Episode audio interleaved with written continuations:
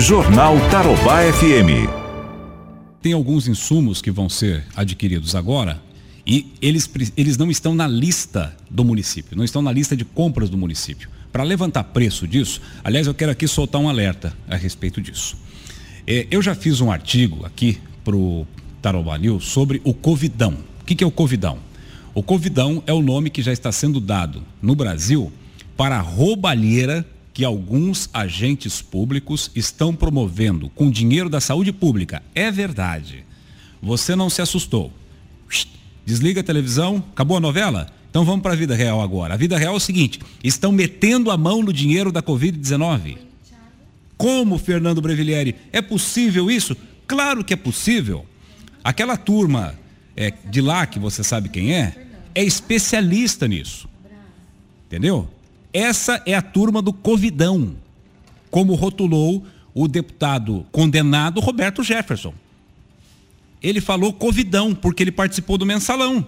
O Covidão é o roubo do dinheiro da saúde. Respiradores superfaturados. Em São Paulo já há um, um, uma investigação do Ministério Público. No Rio de Janeiro já há investigação do Ministério Público. Em Manaus nossa, que coincidência, são as cidades onde tem mais número de coronavírus no Brasil.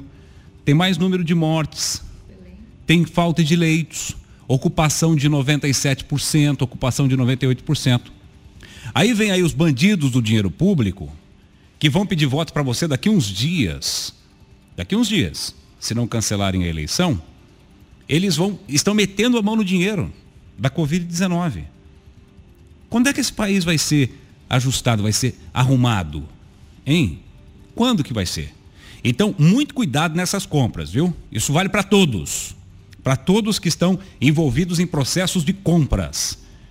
Observe quanto custava um respirador lá atrás e quanto está custando agora. Quanto custava uma máscara, quanto está custando agora. E eles compram, eles sabem que está superfaturado, eles vão lá e compram.